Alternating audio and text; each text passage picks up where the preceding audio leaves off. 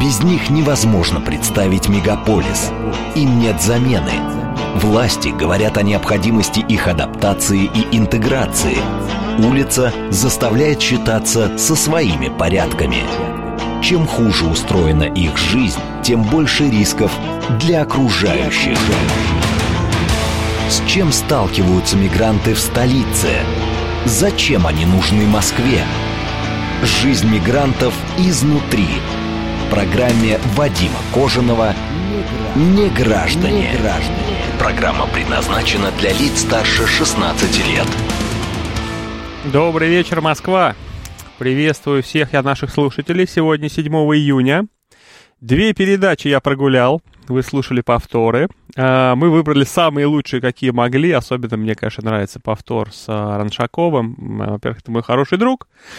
А во-вторых, он большой молодец. И в-третьих, конечно, тема детского здоровья всегда всем интересна. И вот сегодня я все-таки выздоровел, хотя еще мне немножко, дней пять, наверное, еще мне колоть уколы, но уже я себя прекрасно чувствую, у меня дышит нос. Вот, и э, в целом, в целом все хорошо, поэтому я доехал до вас. Впервые чуть не опоздал. Я зашел в студию, пока диктор новостей читал новости. Обычно я все-таки приезжаю минут за 10, так немножко голову настраиваю. Вот, а тут я прям залетел, э, две минутки вот только отдышался, и уже, собственно, пришло время приветствовать вас всех. Э, рад, даже где-то соскучился. Вот по Александру в том числе у нас наш звукорежиссер практически бессменный. Вот. И э, сегодня я подумал в качестве темы взять такую дилемму, которую очень часто поднимают э, в эфирах, э, часто обсуждают в каких-то высоких кабинетах. Очень любят, соответственно, ее всякие популисты и люди, не очень понимающие, как все устроено. Эта тема, нужен ли нам визовый режим со странами Центральной Азии. Э, очень часто, конечно, надо ввести визовый режим. А, кто-то говорит, что прям срочно обязательно и лучше было бы сделать это еще вчера. Кто-то говорит, что в этом никакого смысла нет. Э, я бы хотел послушать ваше мнение на эту тему. Нужно ли вводить? Если нужно, то для чего? Э, и, соответственно, если не нужно, то опять же объясните, почему вы считаете, что в этой мере, о которой очень часто говорится, не будет никакого смысла. Телефон наш не изменился – 495-7373-948. А, звонить можно начинать прямо сейчас. И будем обсуждать эту тему. Добрый вечер, вы в эфире. Добрый вечер, Юрий, Москва. Юрий, приветствуем Я... вас.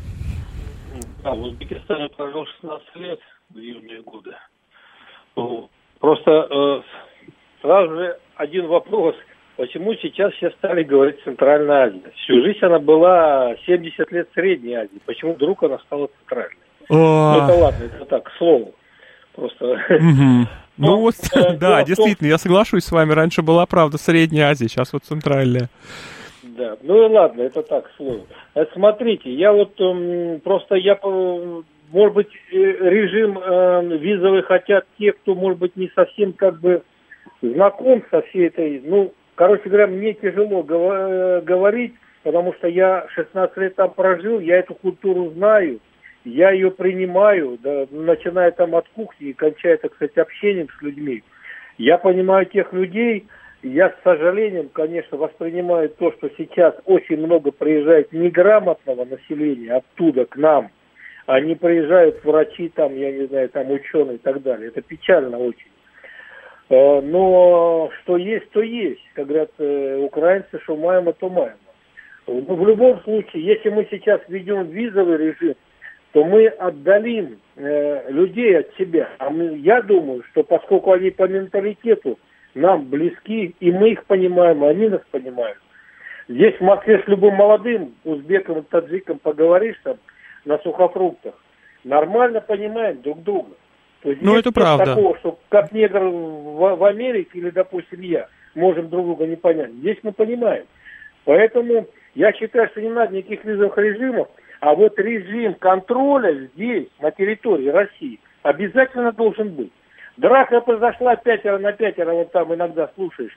Так, ребят, ну так арестуйте и сразу же высылайте. Запретом уже на въезд, там, на 5 лет, там, на 10, хоть на 100. За драки Кто сейчас мешает? на 40 лет в основном делают запрет. Да ради бога, ну органы должны работать, а не подменять, понимаете, визовый режим. Что, а что такое визовый режим?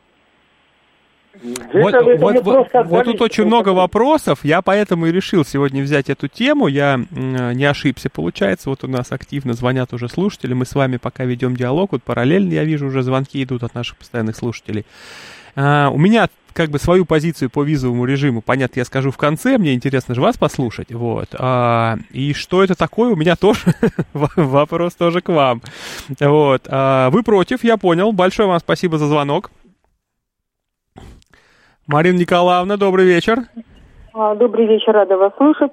А, вы знаете, я не согласна с предыдущим слушателем. Я считаю, что э, визовый режим – это правильная мера. И вот почему. Дело в том, что в настоящее время наша страна воюющая страна. Люди, которые приезжают к нам из значит, азиатских э, республик, они приезжают из тех э, республик, которые либо совсем нейтральны в отношении нашего, э, наших взаимоотношений с Украиной, либо проявляют не нашу сторону, ну, вот берут не нашу сторону. Ну, это кто, например? Которые... Ну, например, Узбекистан. Ну, Например, он... Казахстан. На Очень День Победы все президенты приехали, возложили цветы. Э, первых лиц государства сторону либо э, не такого нейтралитета, не дружественного, или, скажем так, ну, не в нашу пользу, и либо откровенно так э, идет заигрывание с нашими врагами, например, Казахстан. Поэтому, значит, ситуация сейчас такая очень подвижная, она не мирная. И поэтому люди, которые приезжают к нам, неизвестно с какими вполне возможными заданиями не сюда приезжают. Они могут быть абсолютно нелояльны нашему государству. И проверить это, э, отвлекая силы ФСБ и без того э, загруженного всякими диверсионными делами, сейчас нет смысла. И поэтому правильно делает наше государство, что таким образом пытаются отсечь ту часть э, мигрантов, которые могут доставить э, проблемы нашему государству. Так а как визовый это режим поможет а, что-то отсекать? Конечно, это, это, да, это на самом деле мера, которая э, ну, фактически э, ограждает Э, выполнять. Подождите, вот есть у вас какой-то условный потенциальный, как вы считаете, диверсант. Он да. идет, а, соответственно, в консульство, получает визу и приезжает. В чем проблема? А все дело в том, что визу он получает не, не просто так. А как он Понимаете? ее получает? Одно дело, он просто приезжает, значит, э, по безвизовому, э, значит, обмену, ну, не только обмену, по, по безвизу. Вот. А другое дело, когда он получает визу. Значит, наше э, консульство наверняка имеет определенные, значит, установки из Москвы, которые вот именно этот момент учитывают. Так как они его учитывают? Смотрите, ну если у нас есть информация по человеку, что он какой-то нехороший, то он вносится здесь, в России, в список, который называется нежелательный к пребыванию на территории Российской Федерации. В народе так его и называют нежелательность. То есть человек получает эту нежелательность, и он даже в безвизовом режиме попасть сюда не может, его пограничники не пропустят. А если по нему никакой информации еще нет, что он плохой, соответственно, и в консульстве тогда визу ему дадут. А почему? Ну, Какие основания для отказа? В государстве, где э, движение информации, оно имеет определенную скорость. Вот на местах в консульских отделах эта э, информация доходит быстро. Ну, я надеюсь так, что она происходит. А сюда в центр, где составляются эти э, значит, э, списки, она проходит медленно, по понятным причинам. Где-то, где-то прям, считаю, здесь, слушай вот, вас, Марина Николаевна, где-то прям мера. плачут контрразведчики, мне кажется. Вы фактически ну, сказали, что они ну, гол- голубиной почтой с Азии. рыдают там, слушая, что я сейчас говорю. Но дело в том, что Э, значит, это смех смехом. А вот еще какой момент.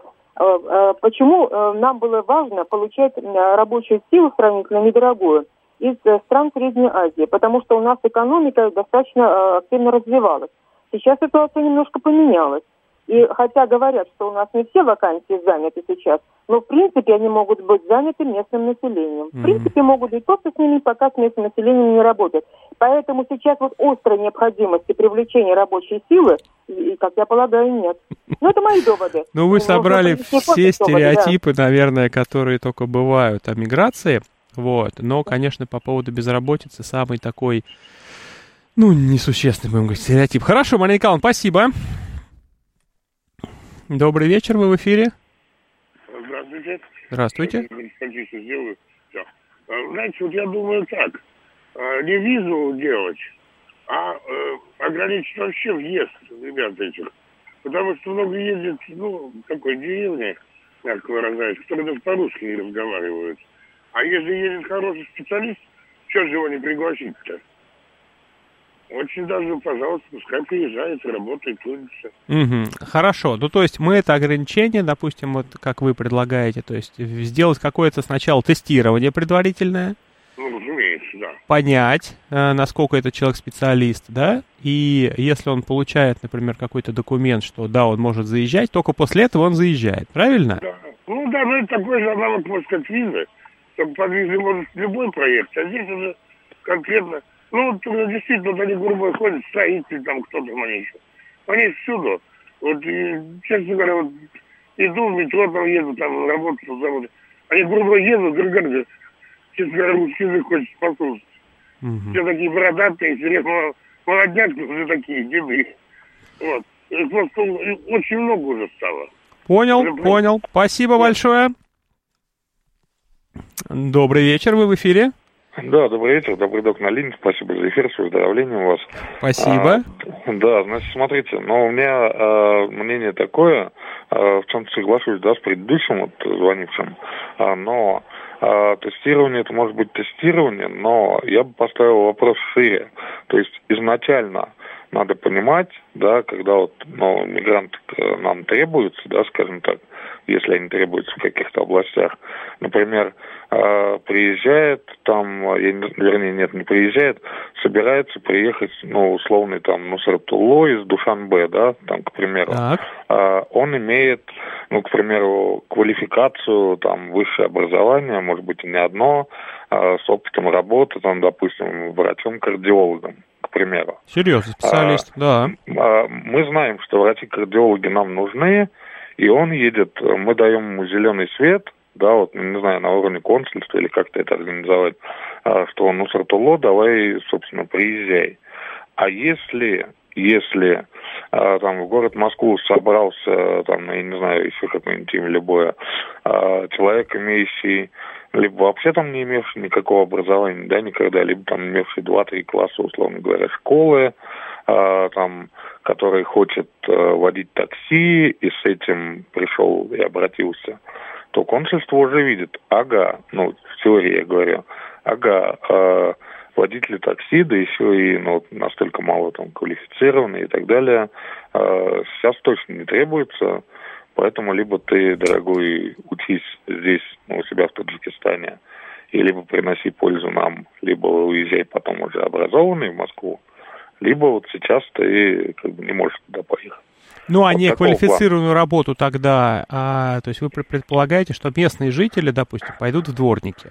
Ну, э, да я не предполагаю, я просто знаю насчет этого, потому что э, у меня вот, допустим, есть несколько кейсов, да, там человек 3-4 точно из достаточно близкого окружения, который ну, просто приходит в ГБУ жилищник, вот буквально в прошлом месяце один из них ходил последний раз, и человека просто не берут, потому что тебе, мол, платить надо больше, хотя он, собственно, даже работает дворником. ГБУ утвержденные ставки, сорока. там не надо больше, меньше, А, там единая ставка же, там не Ну надо вот, придумывать. собственно, ну вот, собственно, человек просто приходит, я не знаю, какие там ставки, что, но э, так вот, собственно, начальник участка с ним пообщался, сказал, что мне проще нанять кого-то, чем тебя, собственно. Мгм. Ну, Поэтому интересно. такой входной, входной фильтр устроить и, собственно, силами, естественно, там объединенными ведомств, э, я думаю, что будет как-то попроще. То есть э, те, кто недостаточно квалифицированный, пусть повышают там квалификацию, но если они нам здесь нужны, то пусть приезжают. Хорошо там, собственно. А, Я вас те, понял, кто- я вас понял, Да, спасибо за так, звонок. Добрый вечер, вы в эфире. Э, Добрый день, а добрый вечер. Вы знаете, э, имело место три года назад операцию на артерии мне делали. Дело выходящее в Средней Азии. Э, не хочу называть республику, но понимаете, о чем я говорю. Золотые руки, просто золотые. И я не знаю, обидит его, не обидит э, вот эти собеседования. А ведь человек может сам развернуться уехать в другую страну. Такие специалисты ведь они на пальцах рук считаны, их не- немного. Ну, безусловно, конечно. Если вы говорите такую серьезную операцию, тем более все прошло. Очень серьезно. Каждая нога была по 6 часов они делали, там интернациональная бригада была, но ведущий был среднеазиат. Причем люди иногда морщились, а которые проходили через него, они были просто в диком восторге. То есть это ювелир, ну, понимаете, что такое хирург, который там проходит артерии, вены? Ну, я не так хорошо знаком с медициной, но понимаю, что Это это, не просто, не то, не то- это да, не просто. конечно, конечно, это не фельдшер, будем так говорить. И таким людям добро пожаловать, зеленая карта, и подпишусь под любыми бумагами и петициями, чтобы такие люди к нам ехали. Чем больше, тем лучше. Хорошо, спасибо вам большое за звонок. Добрый вечер, вы в эфире. Э, Добрый вечер, Николай. Э, Предыдущий товарищ через звонок говорил, что пусть они там повышают квалификацию, потом приезжают к нам.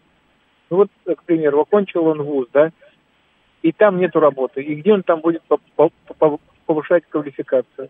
Или в той же стройке, ну, что-то они там оканчивают, и где они там будут квалификацию превышать? Вот повышать. Это у меня знакомый строит дом. Я приехал к нему. Беда, конечно, что они русские, плохо знают. Я э, без хозяина с ними общался, ну, через три слова. Ну, мы поняли. Я ему говорю, Дим, хозяин, как же ты-то общаешься? И молодые ребята, двое строят дом. Он говорит, Коль, а других нет вообще. Ну да, это Я, правда. я, говорит, этих еле нашел, которые хоть мы поняли, что мы хотим друг от друга. Я говорю, ладно. Ну, а ты видел, что они до этого строили, как чего? Вро- Вроде бы по рекомендации. И то хоть что-то. А так просто некому работать сфере строительства и в частном Ну, вон Марину секторе. Николаевну, если мы послушаем, тоже у нас постоянный слушатель наш, она считает, что у нас тут огромное количество безработных, и их бы всех неплохо пристроить. Я их, правда, тоже не вижу, честно говоря, и огромное количество людей нам звонит а, в надежде, что мы где-то им найдем людей, хотя мы не занимаемся трудоустройством, мы не занимаемся подбором, то есть мы как бы занимаемся своими делами, но нам постоянно звонят люди, которые просят то 10 человек, то 20, кто тысячу, кто 5 тысяч. Вот. И вот прямо сейчас дайте, у нас и общежитие, у нас и своя прачечная, у нас своя столовая, у нас все свое, дайте, пожалуйста, людей. Вот. Ну, Поэтому, ме- ну, местных у нас нету, вот, ну, как бы, ну, как местных, допустим, ну, из регионов, вот. тоже Нужно нету. что-то- Нету, нету. Вот, и Ну вот, бы когда тут- вы, когда вы сталкиваетесь с поиском рабочих, вы понимаете, что людей нет. Когда вы с Да, этим никогда не да. сталкиваетесь, вам кажется, что очень много безработных. То есть, Да, ну, да, да, да, да. Просто с этим, э, как, все правильно сказали, когда вы не сталкиваетесь, то кажется одно. А когда нужно найти, и все, и приплыли. ну да, это правда. Большое спасибо вам за звонок. У нас сегодня прямо активность. Э, Ростислав, я вас попрошу, позвоните после новостей, а то я боюсь, я вас не- так и не поймаю. Добрый вечер, вы в эфире. Алло, добрый вечер. Вадим Подмосковье. А, Хорошо отношусь к миграции, самый бакинец, еще раз повторяю. Но вот такой т- тревожную тенденцию такую, которые, две, две тревожные тенденции, которые могут соединиться. СВО и азиатские гастарбайтерские бойцовские клубы, ну и вообще вот атмосфера вот среди гастарбайтеров. Ведь легким движением а, нескольких банковских счетов их можно переориентировать на совершенно другую деятельность. Я удивляюсь, почему вот сотни существует таких секций в Московской области и Москве. Почему ими не занимается ФСБ, почему их в конце концов, кто туда ходит, зачем туда ходит, как они здесь живут, эти люди. Их, я говорю, их просто, и они на взводе, они такие агрессивные, все, для них не существует. А вы были в этих клубах?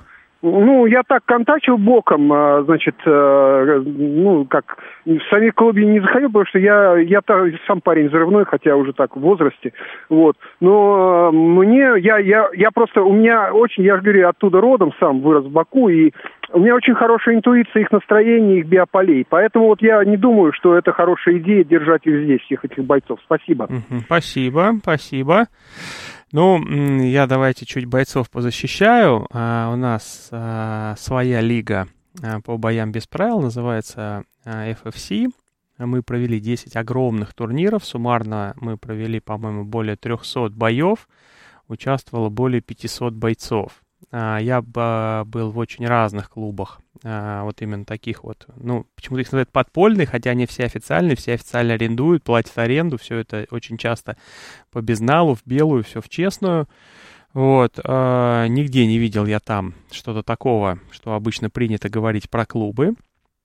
Обычно это достаточно, наоборот, люди, которые вот в зале выкладываются и потом нигде драться не хотят, им в зале подраться вполне достаточно, в отличие от людей, которые как раз в зал не ходят. Они там и устают нормально, и подраться есть с кем, и все четко. И опять же, зря на мой взгляд, было сказано, что не занимаются этими клубами, они все под четким контролем, рейды, соответственно, Центр противодействия экстремизму регулярные. Понятно, что и сотрудники ФСБ в этих рейдах принимают участие, вот, и местные участковые сюда приходят, то есть эти клубы учтены, все они под контролем, поэтому тут мне кажется, что все правоохранительные органы, МВД, ФСБ, ну, то есть те, кто имеет отношение к этим а, клубам, нормально ведут свою работу. Я думаю, наверняка есть какой-то там один клуб, который появился позавчера, до него еще не дошли, он еще не попал в какие-то списки контрольные. Вот, но в целом обычно их проверяют, и опять же надо дать должное вежливо, культурно, приходят, проверяют все документы, если у кого-то там что-то не в порядке, соответственно, его уже э, забирают в отдел там до выяснения, а так смотрят, все хорошо, все, у всех там регистрация есть, документы есть, все, всего хорошего, как бы занимайтесь дальше. Вот, поэтому все-таки контроль ведется, вот. И, на мой взгляд, в клубах, конечно же, вот какого-то такого именно взрывного чего-то, ну, нигде я не видел. И я не представляю, что надо придумать, чтобы эти бойцы встали там, пошли кого-то бить. Маловероятно. Сейчас у нас самая интересная часть а, нашего вечернего эфира. Это новости от Евгении Нагорной. Мы слушаем их очень внимательно, не прерываясь ни на что. И потом я вновь вернусь к вам. С чем сталкиваются мигранты в столице? Зачем они нужны Москве? Жизнь мигрантов изнутри. В программе Вадима Кожаного «Не граждане». Добрый вечер, Москва. Вновь приветствую всех, и кто слушал нас с самого начала, с 8 часов, и кто присоединился только что. Добрый вечер, вы в эфире. Здравствуйте, Вадим. Здравствуйте. Меня зовут Давлетов Руслан. Вадим, вот вы интересную тему подняли по поводу э, мигрантов и всего остального. А вы спросите тех людей, которых э, в 90-е э, жители так называемой Средней Азии выгоняли из, э, из Узбекистана, Киргизстана, Таджикистана. Как они к ним относятся? Я один из тех, э, ко, э, чьих дедушку и бабушку из, гор, э, из города Маргелана выгнали жители Узбекистана. Просто потому что они, ну извините, родились не в той стране, не в то время и все остальное. Вот вы их спросите, как они относятся к мигрантам. Ну, я думаю, не очень хорошо, я думаю. А, хорошо не будет, Вадим. Извините, я и говорю, пожалуйста. не очень хорошо, да, я понимаю. Это очень нехорошо. Знаете, вот я до сих пор, извините, вижу, да, вот этих вот э, товарищей, ну, определенного э, разреза глаз и все остальное. У, у меня просто желак, желаки играют не, э, знаете, честно, сдержит только 105 статья Уголовного кодекса Российской Федерации. Это единственное, что меня сдерживает. И поверьте, таких, как я, не один, а очень-очень много людей. Вот я вас понял. Спросите, я вас понял. спросите вот этих товарищей, как они относятся к мигрантам. Давайте всем телефон, пусть звонят в студию, рассказывают. Как я их спрошу-то? Мне кто звонит, я с тем разговариваю. Спасибо. Ростислав, добрый вечер. Добрый вечер, Вадим. У меня как постоянного слушателя к вам вопрос и просьба про другую страну и другую эпоху. Вот э, по, поводу, по поводу безвизового режима с Францией до 7 ноября 1917 года я заспорил в эфире с ведущей как-то и попросил бы вас по своим каналам узнать. Вот Ипполит Воробьянов в 12 сулях, он же ездил без визы в Париж до революции. И чувствуется там по роману, что и Елена Станиславовна, и дворник Тихон тогда тоже жили с сознанием, что есть безвизовый режим с Францией. И еще, вот сейчас после эфира спросите, я все, все время забываю, спросите, пожалуйста, э, в Ньюсруме Евгению Нагорную. У нее в перестройку в Париже никто из предков не работал, потому что я вот на радио с подачи Володарского заинтересовался андроповскими операциями, а там у них был замрезидента Нагорный. Но я думаю, все же это однофамилец. Mm. Ну и также привет Марии Самсоновой. Марии Самсоновой, привет. Жду Мари... ее... Мария не хочет идти на эфир. Да. Я еще два раза с ней навел на эту тему диалог. Ну, вот. Да, да, спасибо, спасибо. Да, да, всего хорошего. Добрый вечер, вы в эфире.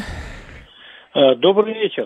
Не хотел второй раз звонить, я самый первый звонок, это был мой. Я помню, да. Но раз товарищ, раз товарищ потребовал, чтобы кто-то выступил из тех, кого выгнали, я такой. В 30 э, лет уехал оттуда, потому что начались националистические настроения. Я там работал на руднике, э, добывал полезные ископаемые. Переехал в Москву, откуда у меня была жена. Но дело не в этом. Дело в том, что я скажу, как я отношусь к этому.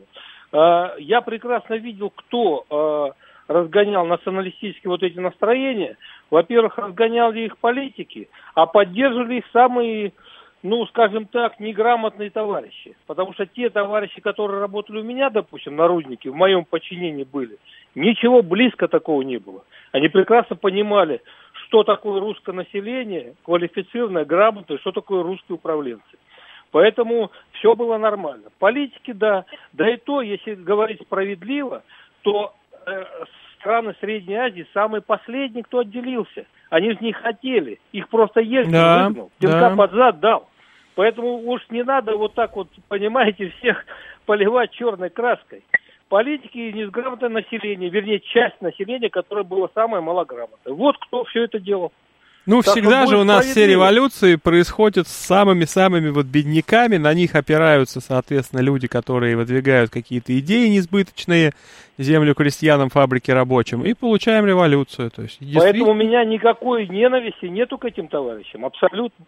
Я, я абсолютно к ним справедлив. Единственное, что нужно, сюда приезжает человек, который э, неграмотный, его нужно заставить насильно выучить русский язык и э, русские обычаи, сдать экзамен. И, пожалуйста, иди, работай, учись, детей в школу отдавай. Я более того считаю, что чем его здесь, язык. чем его здесь как-то что-то с ним делать, гораздо проще систему вот эту обучения и сертификации да. сделать там, конечно, чтобы он Может, приехал да, уже готовый конечно. и все. То есть зачем тут... Согласен на 200%. Русский язык выучил, все, езжай в Россию, нет ну, проблем. Ну да, да. Вот Спасибо вам большое. Спасибо, всего хорошего. И снова у нас добрый док, и снова здравствуйте. Да, Вадим, снова здравствуйте. А, смотрите, еще немного по теме, да, но может быть не совсем по теме. А, значит, я считаю, вот мое личное мнение, что у нас а, на текущем этапе, да, да и уже очень давно, там, последние лет 15-20, а, какая-то однобокая ситуация в отношении тех же мигрантов, да, как бы немного даже в плюс им скажу, в каком плане. Вот если, например, что-то случается там, допустим, а в отношении а, русских людей, да, ну что-то происходит, там, условно говоря, как нация, а сразу же там выражаются всяческие мнения, там, общественности, я имею в виду какой-то криминал, например, случается, и общественности и так далее, и сыпется осуждение, там, чуть ли форуму не почитать, там, всех выслать и так далее. Ну, в общем, шквал просто идет со всех сторон. А когда же случается что-то, а, что, например, ну, совершили те же мигранты, да, к примеру, а, такое бывает. Например, вспомним последние там несколько дней назад буквально завершившиеся или завершающиеся события в Котельниках Московской области. А, то не хватает со стороны мигрантов, вот именно со стороны сообщества, со стороны рядовых мигрантов, вот этой вот реакции, то есть осуждения, допустим, да, или там чего-то, какой-то попытки взаимодействия. То есть, ну, нет этого ни в федеральных СМИ, ни где-то вот так вот этого не увидишь, ни на радиостанции особо не расскажешь, что вот мигранты выразили свое отношение, свое соболезнование, свои там что-то и все. Вот как бы в этом направлении, я думаю, сообщество мигрантов, да, различных там стран, а, неплохо бы тоже было работать. Я полностью с вами согласен. Такую работу, по моему мнению, вели только мы. А, у меня, наверное, 5-6 роликов с жестким осуждением подобных ситуаций. А, на них 200-300 тысяч просмотров и огромное количество комментариев от мигрантов, что мы полностью на вашей стороне, что вот из-за там, условно, 20 идиотов мы сейчас все попадаем под рейд нелегал. То есть после каждой это... драки объявляется, ну, да, 5... понятно, рейды и так далее. То есть, да, вот. 5-6 роликов это все-таки очень мало, потому что я вот смотрю, например, да, захожу, ну, там иногда э, в тот же паблик ВК, там, да, там подслушан там в Таджикистане, в Узбекистане и так далее, и они, э, ну, я читаю, да, то истинное отношение, как люди там в большинстве там осуждают вот поступки своих да, так, да, это или правда. и так далее, там стоят даже на нашу сторону. Вот это вот надо больше такого и контента, и таких новостей. То есть не просто, что однобок, что вот, да, там э, он что-то совершил, там расстрелять, четвертовать, выслать и так далее, а как бы коммуникация, то есть ну, более предметно. Ну, да. Есть, да, более ага. предметно. Хорошо, еще вот да, сейчас ага. я попрошу вас, вот вы тут просто написали так. нам, нам э, в Телеграм, что так. надо меньше платить иностранцу, но это, к сожалению, так. давно не так. Иностранцы ну, зарабатывают в среднем больше, чем местные, хотя бы потому, что они больше тратят здесь, а надо еще на родину отправить. Поэтому все-таки экономическая штука не работает.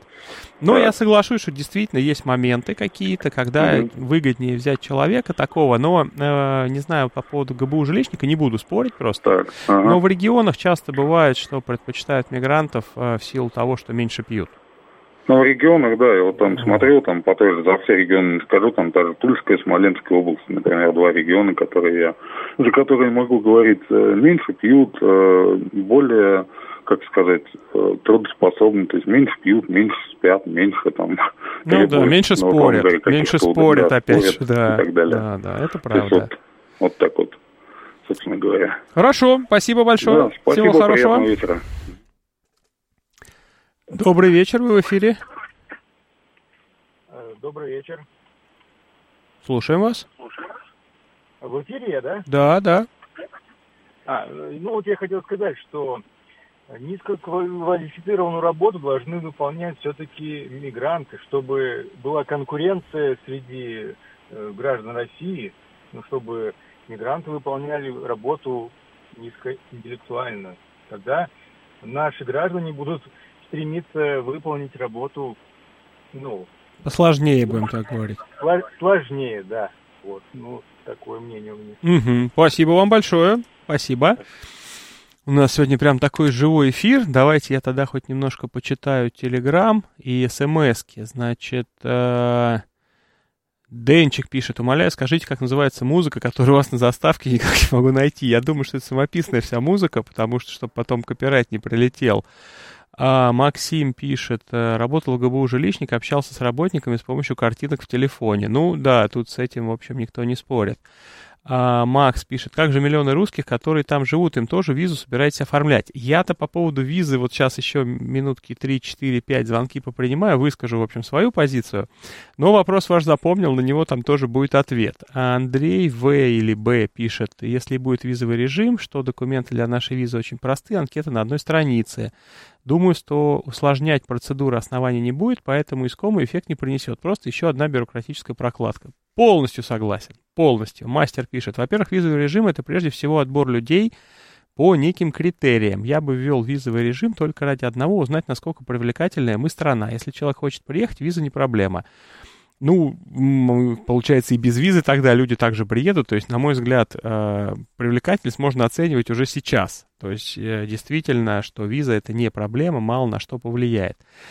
Умаров пишет, здравствуйте, я как приезжий из Центральной Азии могу сказать, что то, что люди безграмотные, это шанс для России. Надо с ними работать, сделать для них условия, чтобы эти люди были пророссийские здесь, на территории РФ и у себя на родине. Очень хорошая мысль я полностью согласен, что если человек приезжает, ну, скажем так, с низкой квалификацией, с низкой грамотностью, с низким, ну, вообще самосознанием, то, в общем-то, это, с одной стороны, уже взрослый человек, который уже вырос, то есть ему не нужен детсад, не нужна школа, он уже может работать. При этом это, в общем-то, такой хороший, скажем так, хорошая основа.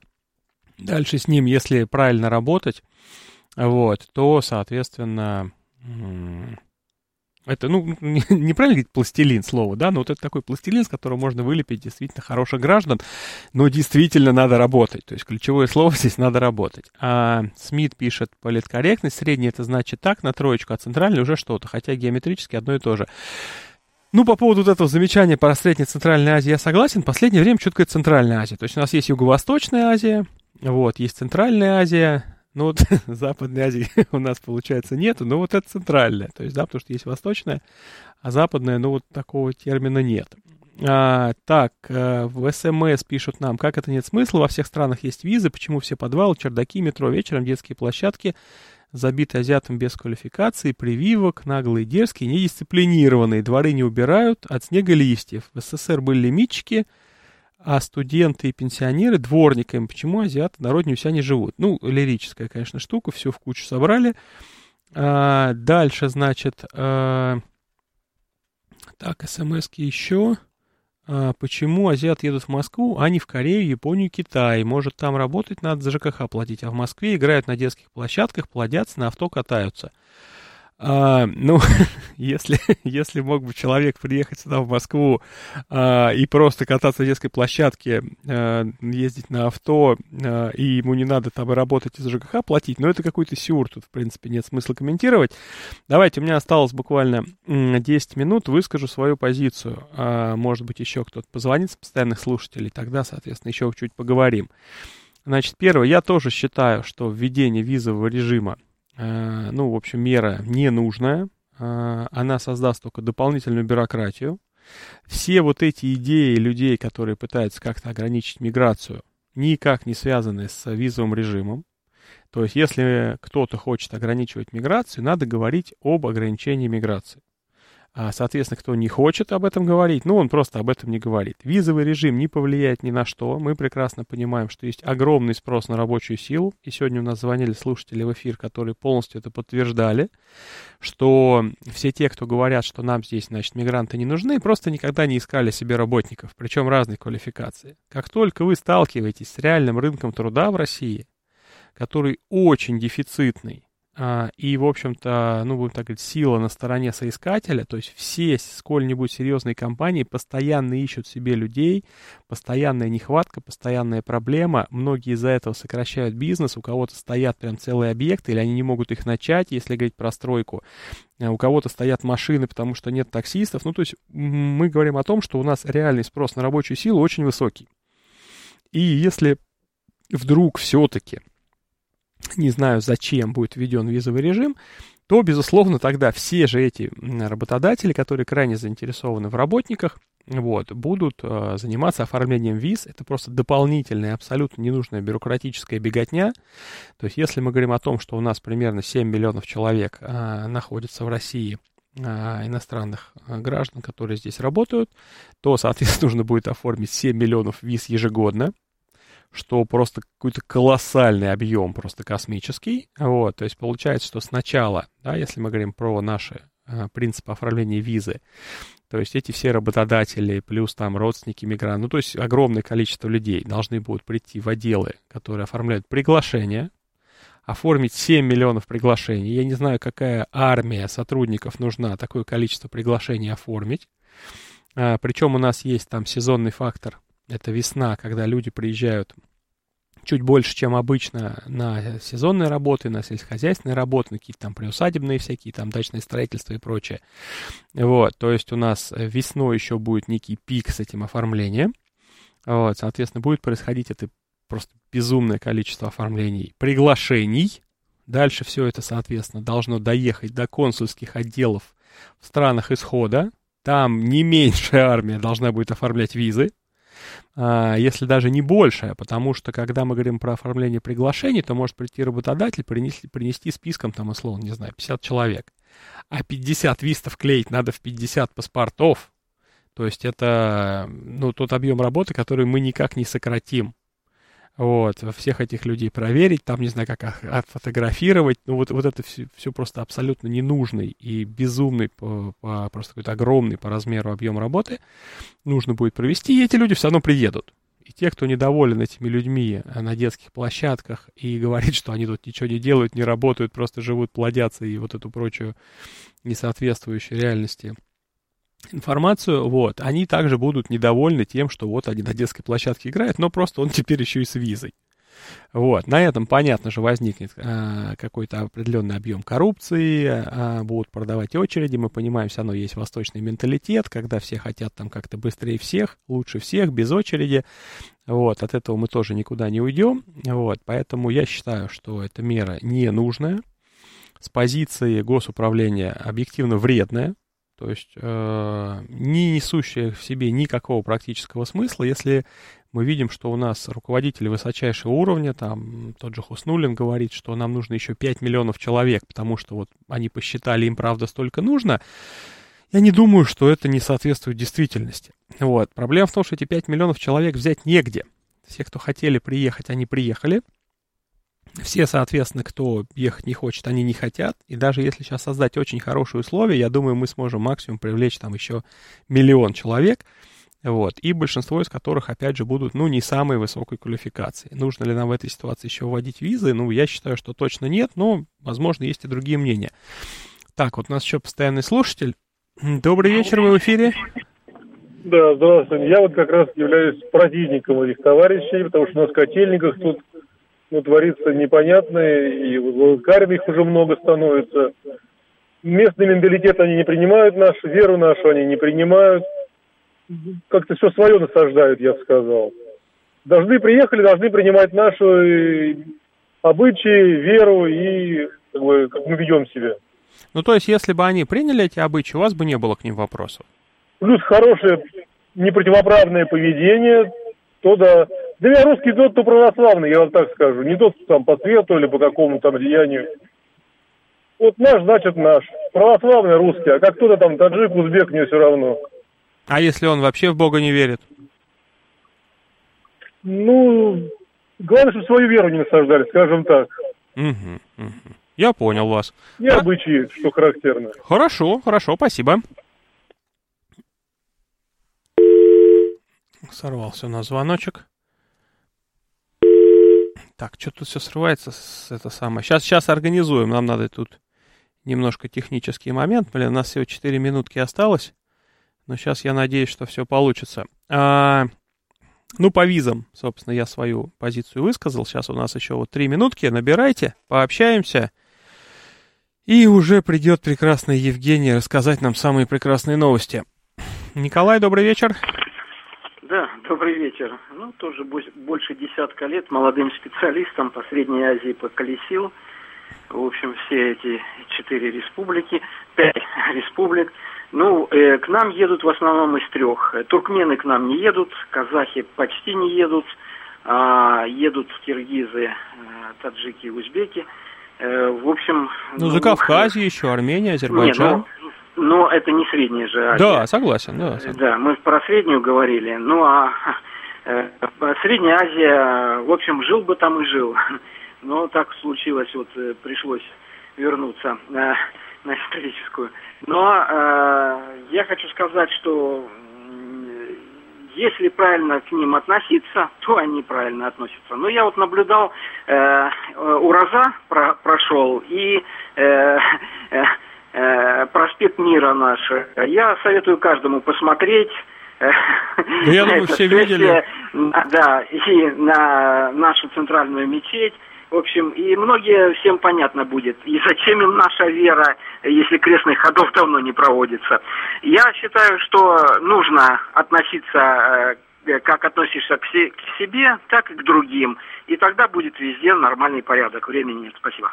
Спасибо большое. Вот как мне понравилась эта позиция. Действительно, что если вы относитесь к людям хорошо, ну и они, соответственно, к вам хорошо. Если вы как-то, э, ну, неправильно, скажем так, себя ведете, где-то, может быть, там, как говорится, нот задираете, то и к вам будет такое же отношение. Добрый вечер, вы в эфире. Доброго вечера, Теркин беспокоит. О, Как раз один, один из тех, да, которого как бы в кавычках выгнали. Я сам родился в городе Маргелан, да, в Узбекистане. Никто никого оттуда никогда не выгонял, дружили всегда большими э, компаниями. В наших компаниях были узбеки, таджики, армяне, украинцы, русские. Кого только не было. И немцев очень много было тоже когда-то, которые после войны туда попереезжали. Вот. Просто экономическая ситуация заставила людей уехать. У меня моя мать говорила всегда, пока, говорит, последний узбек оттуда не уедет, я оттуда тоже не поеду. Вот, видите, а есть человек... Да, извините, перебью. А есть вот вообще ситуация, слушайте, был в 2018 году, у меня очень много друзей узбеков моих работают в Корее. Вот. Э, и причем эти вот э, в Узбекистане, вот как в частности в Фергане, очень много центров именно по набору э, рабочих специальностей для работы в Корее. То есть их централизованно да, набирают, правда. обучают, да. И поэтому и, по, и после централизованно они уже работают там, уже под присмотром, с медицинскими страховками, со всеми страховками. Почему бы нам вот по такому типу не пойти?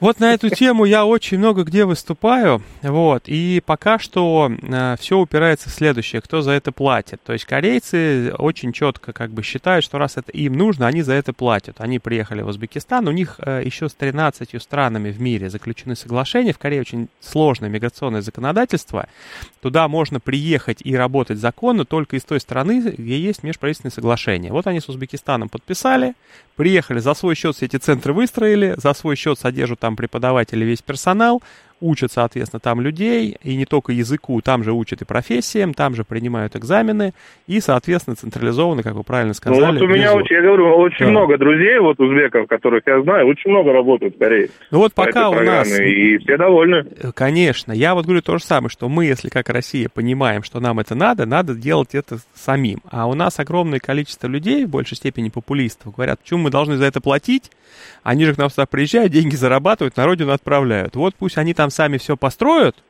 вот, и тогда все заработает. Ну, это как, знаете, уфологи. Пусть прилетят инопланетяне, построят нам вечный двигатель, а дальше уже мы тут развернемся. То есть.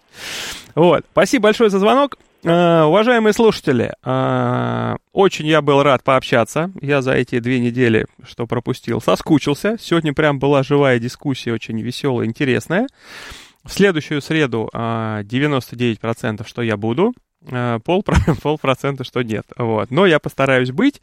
Ну и, безусловно, в следующую среду точно так же будем слушать прекрасные новости от нашей Евгении.